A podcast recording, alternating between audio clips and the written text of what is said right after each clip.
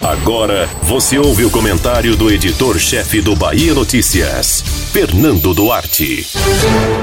Perto do bicentenário da independência do Brasil, ao menos da versão contada pela historiografia oficial, o país segue sem poder comemorar uma real independência.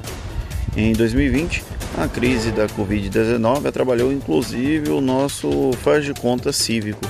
Infelizmente, 198 anos depois, seguimos como uma nação em construção, mas que sequer aprende com os próprios erros.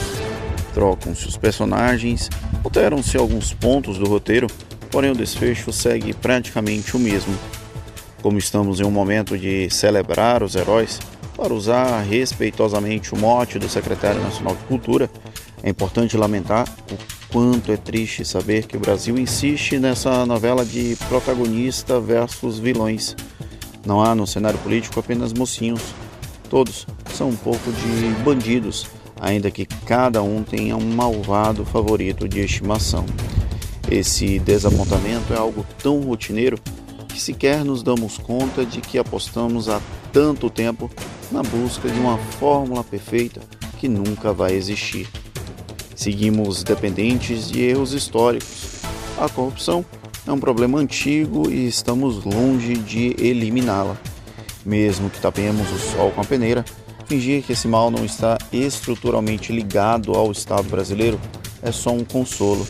Sempre funcionou, mesmo que malmente, dessa forma.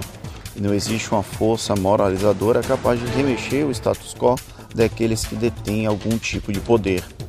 Outro problema palpável que participa da nação desde que ela era um embrião, o racismo. Agora a ferida ao menos está exposta. Ainda assim, aqui negue a existência da discriminação com base no equivocado conceito de raça humana. Em outras palavras, nossa sociedade se baseia em um passado que deveria ter nos ensinado algo.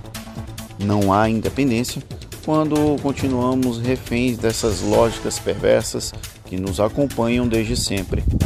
Aí insistimos na política de Macunaíma, quando temos um herói sem caráter como símbolo mor da nação que teríamos sido.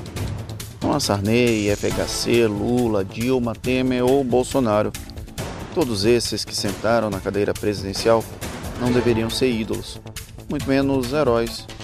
Por isso, Mário de Andrade segue tão atual. Independência de quem, cara pálida?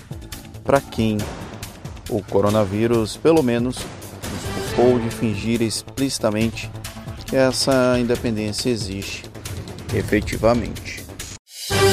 Você ouviu o comentário do editor-chefe do Bahia Notícias, Fernando Duarte.